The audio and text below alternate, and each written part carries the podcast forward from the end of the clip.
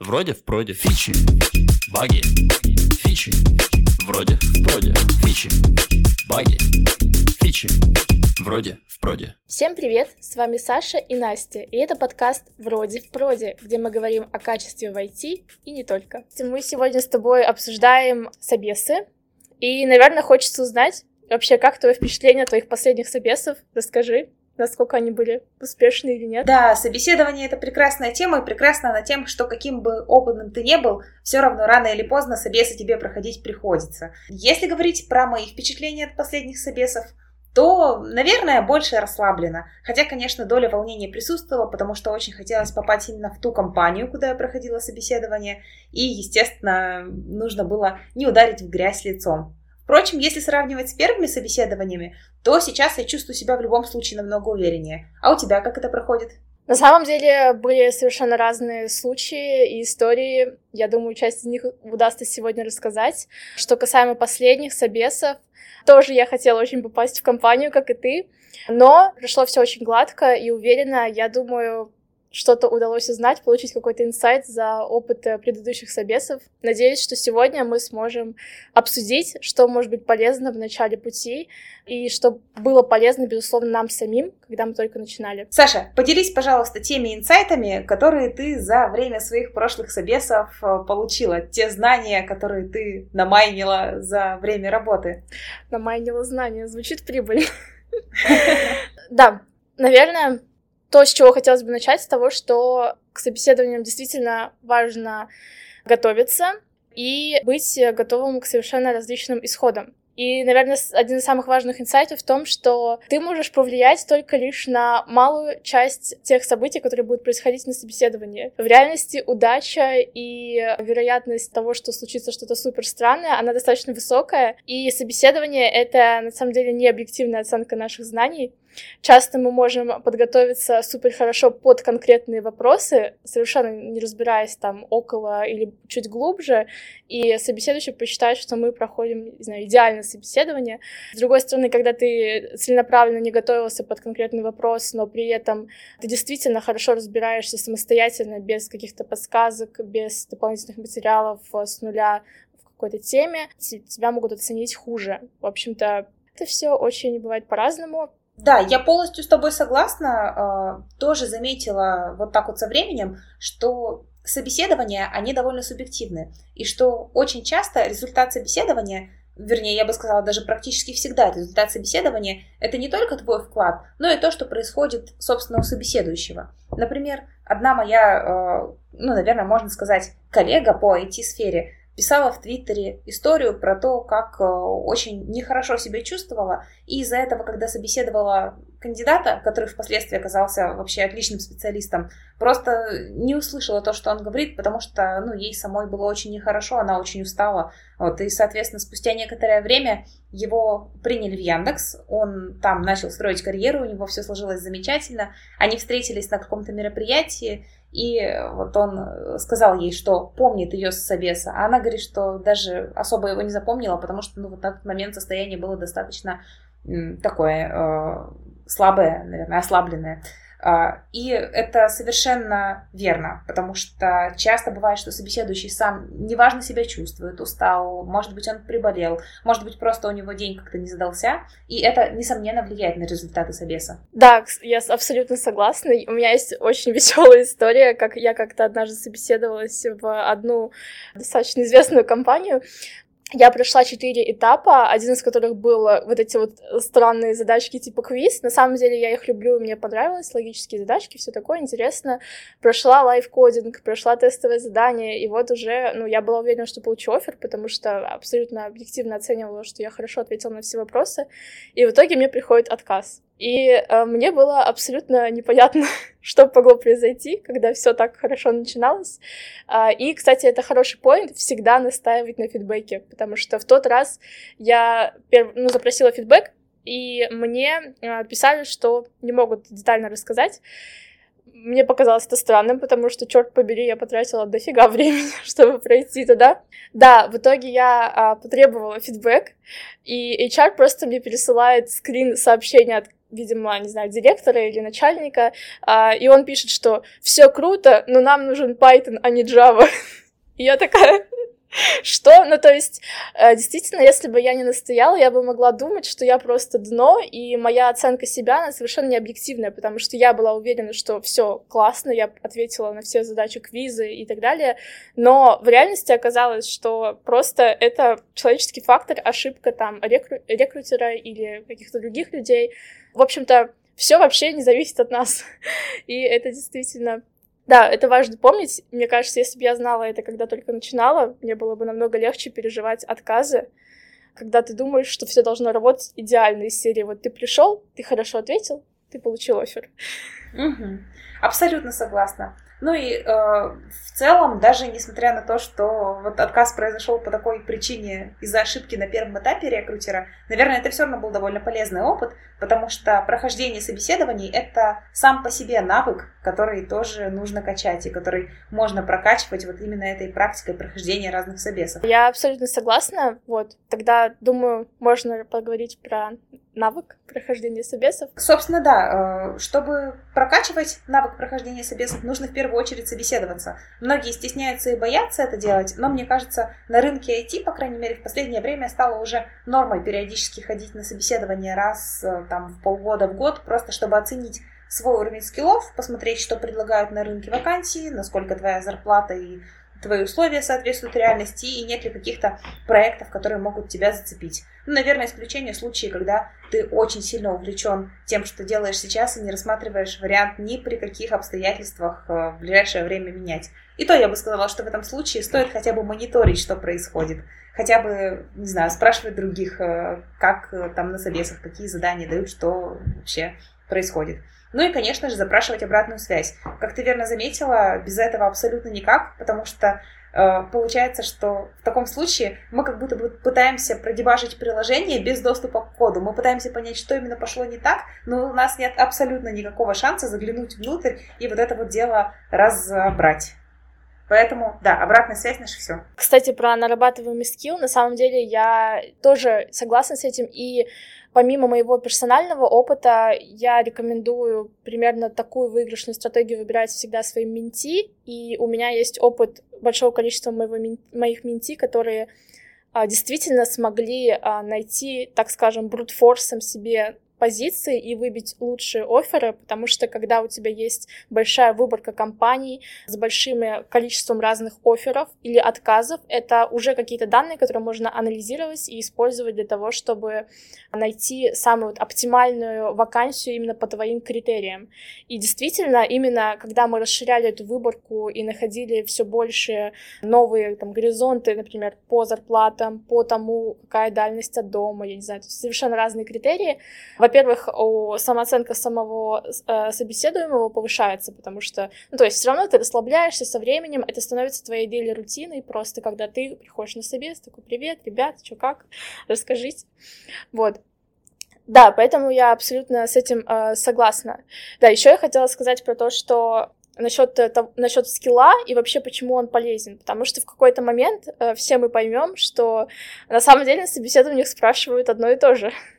И, и да, и на самом деле на эти ожидаемые вопросы можно суметь как-то подготовиться и действительно пройти собеседование успешнее, чем если этого не сделать. Еще меня очень радует то, что существуют определенные фишки, которые действительно работают на большом количестве интервьюеров, а, и их можно ими удивить. Например, одна из фишек, которую я рассказывала достаточно часто, это вот про то, чем отличается get и post, это часто очень вопрос, когда у тебя спрашивают, да, и если QA отвечает на этот вопрос, что, например, get а, идемпотентный, то обычно интервьюеры просто, у них э, шок, э, шок-контент, QA знают что-то а, в сетях, да, что-то Ну, то есть, э, да, это стереотипы, но действительно есть такие вещи, которые казалось бы, просто слово, просто умное слово. Ну что, человек может абсолютно не понимать, что стоит за ним, что действительно кроется в этих сетях и зачем это слово нужно вообще. Но, сказав его, можно получить заветный офер. Да, я вот буквально сегодня вспоминала, что еще э, в бытие Куалидом, когда я собеседовала тестировщиков, и когда нужно было сделать упор на какие-то мобильные вопросы, потому что происходил подбор для мобильных проектов, Я всегда спрашивала про какие-то интересные особенности мобильных приложений ну, в сравнении с вебом, например, потому что я тестировщик веб и с мобилками исключительно на «вы». И э, очень многие тестировщики, ну, вот рассказывали, естественно, про разные способы работы приложения, там какой-то свернутый режим, когда оно совсем вырублено, когда оно в фоновом режиме работает, в активном режиме. А, но есть вот такая штука, как прерывание, прерывание звонками или сообщениями последнее время довольно сложно про это вспомнить, потому что мы смартфоны сейчас используем, мне кажется, на 90% не для звонков и сообщений, а для именно использования приложений, серфинга в сети и так далее. Но когда человек говорил про эти прерывания, это всегда было очень приятно и достаточно сильно выделяло его среди прочих кандидатов, потому что, ну вот тоже, казалось бы, такая мелочь, но из-за того, что не все про нее говорят, те, кто это вспоминают, оказываются в выгодном свете относительно других кандидатов. Да, да, и вот такие знания, ну, нам особенно выгодно, потому что мы сидели по обе стороны происходящего, и мы можем точно сказать, что может впечатлить, э, да, что нет. А, действительно, это работает так. Фичи, баги, фичи, вроде, вроде. Я еще хотела э, рассказать, наверное, про то, какие бы я советы себе дала с точки зрения вот прохождения собеседования и ответов на вопросы, да. Раз уж мы говорим про то, что важно действительно ходить много для того, чтобы посеять в себе эту уверенность для того, чтобы понять, что у тебя спрашивают. Также важно э, уметь правильно отвечать на вопросы, потому что частенько бывает такое, что люди, которые действительно знают, действительно ну, справились бы с задачей в реальной ситуации на работе, они просто неправильно формулируют ответы. Например, они начинают вместо точного ответа на вопрос. Вот, например, есть вопросы, на которые нужно сначала дать короткий ответ, так, чтобы у собеседующего не возникло непонимания, что ты увиливаешь, или ты не можешь э, четко поставить да, какой-то ответ и сформулировать его конкретно. Начинаешь лить воду, еще что-то. И здесь я бы себе посоветовала, наверное, всегда э, держаться в структуре следующую, что я сначала четко формулирую ответ на заданный вопрос, чтобы ни у кого не возникло ко мне никаких претензий. Вот. И после этого я могу, если хочу, аккуратно уйти вглубь, чтобы продемонстрировать как бы второе дно своих знаний, да, а, и насколько я могу глубоко уже э, раскрыть тему. Ну и то, да, да, если это только интересно собеседующим, потому что бывает такое, что это немного как бы не, даже не раздражает, но вот э, у, у кого-то вызывает... Ну, хочется, в общем, побольше спросить, да, а приходится долго ждать ответы. Да, я бы еще добавила, что в плане ответов на вопросы есть, мне кажется, почти универсальная техника э, определения условий, я ее так для себя называю. То есть э, часто на собесах нам задают довольно неоднозначные вопросы. Редко бывает, что на вопрос можно ответить да, нет или просто какой-то одной фразой, если это не вопрос на конкретное знание чего-то. Поэтому очень круто, когда ты понимаешь, что ответ на вопрос требует уточнения каких-то условий, э, сформулировать тот ответ, который ближе всего тебе. Ну, то есть, э, например, э, в тех технических реалиях, в тех процессных реалиях, в которых ты существуешь. Ответить так, при этом описать, что ты взял вот такие вот такие вот значения этих переменных. То есть, например, ты предполагаешь, что у тебя есть такой-то парк девайсов, если тебя спрашивают про то, как бы ты протестировал мобильное приложение. Если тебе говорят про релиз, то ты предполагаешь, что у тебя такая команда и такие сроки после чего добавляешь. Но вот эти условия могут меняться. И если интересно, давайте я опишу, как все будет происходить, если что-то изменится. Таким образом, мы побуждаем нашего собеседующего задать нам какие-то уточняющие вопросы, и тем самым можем продемонстрировать глубину своих знаний и то, что так, как мы ответили, это не все, что мы знаем. Мы понимаем, что есть какая-то еще довольно большая довольно большое поле для того, чтобы описать прочие разные сценарии но мы даем возможность не задавать нам эти вопросы, если достаточно было самого простого ответа. То есть тоже получается примерно та же техника. Даем конкретный ответ, просто взяв э, в уме какие-то переменные и обозначив это, и потом, если нужно, расширяемся либо углубляемся. Здорово, когда э, в рамках двух разных опытов приходишь все равно к одной и той же стратегии. Да, да. Э, возможно, это связано с тем, что ну, условия меняются, но, наверное, поведение людей и то, как общаются, то, как подбирают кандидатов, оно все равно похоже. Нам всем хочется, чтобы человек понимал то, что он делает, чтобы он смотрел не поверхностно, а мог, наверное, что-то рассказать, если мы копаем вглубь. И нам хочется, чтобы человек был хорош как человек. Э, в одном из чатов Рунета про работы в тестировании. Есть, э, ну, если зацензурить, э, не работайте с чудаками. Такой постулат, то есть, типа, и все будет хорошо. И, соответственно, да, наверное, даже если опыты отличаются, все равно мы приходим к тому, что мы хотим э, технически скиллованного кандидата, который при этом будет также достаточно приятным в общении. Ну и разными путями приходим к лайфхакам, которые этому способствуют. Да, мы еще не определились, у нас зацензуренный подкаст или нет. Поэтому на всякий случай будем цензурить. Да, ну все мы поняли, что там имелось в виду.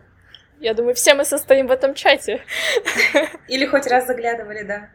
Полезный а... чат, между прочим, да. Кстати, у меня нет этого в пунктах, но я бы добавила, что нужно э, детектить компанию и ее действия.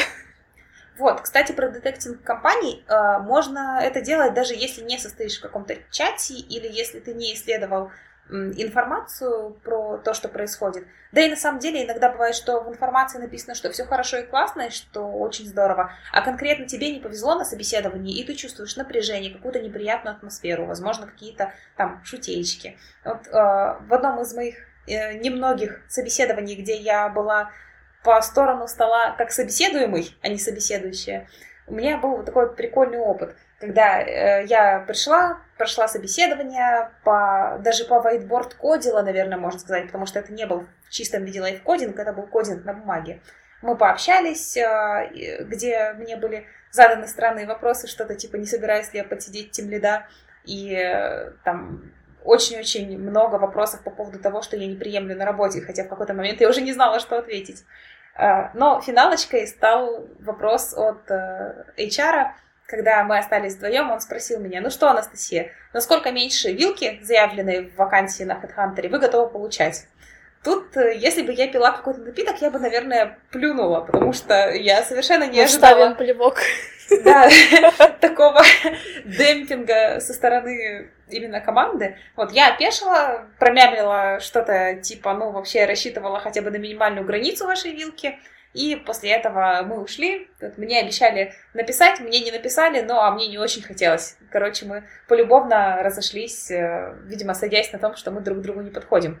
Но суть в том, что досиживала до конца собеседования я уже с четким ощущением, что мне это место не подойдет, и даже если я пойду куда-то дальше по этапам собеседования, то мне не захочется продолжать общение с командой. Вот. А, в тот момент я была достаточно неопытная и стеснительная, и, естественно, по-честному досидела до конца. Вот тот совет, который я бы хотела дать себе в прошлом, и, наверное, многим другим кандидатам, если вы чувствуете, что на собеседовании некомфортно, что происходит что-то странное, что эта команда вам не подходит, вполне можно честно об этом сказать и закончить собеседование раньше времени. Нет ничего плохого, нет ничего постыдного в этом, потому что очень важно помнить, смотрят не только на нас, да, выбирают не только нас как сотрудника, но мы тоже как сотрудник выбираем. То есть э, в данном случае очень важно понимать, что это процесс идет с двух сторон, и прерывать его можем с двух сторон мы тоже.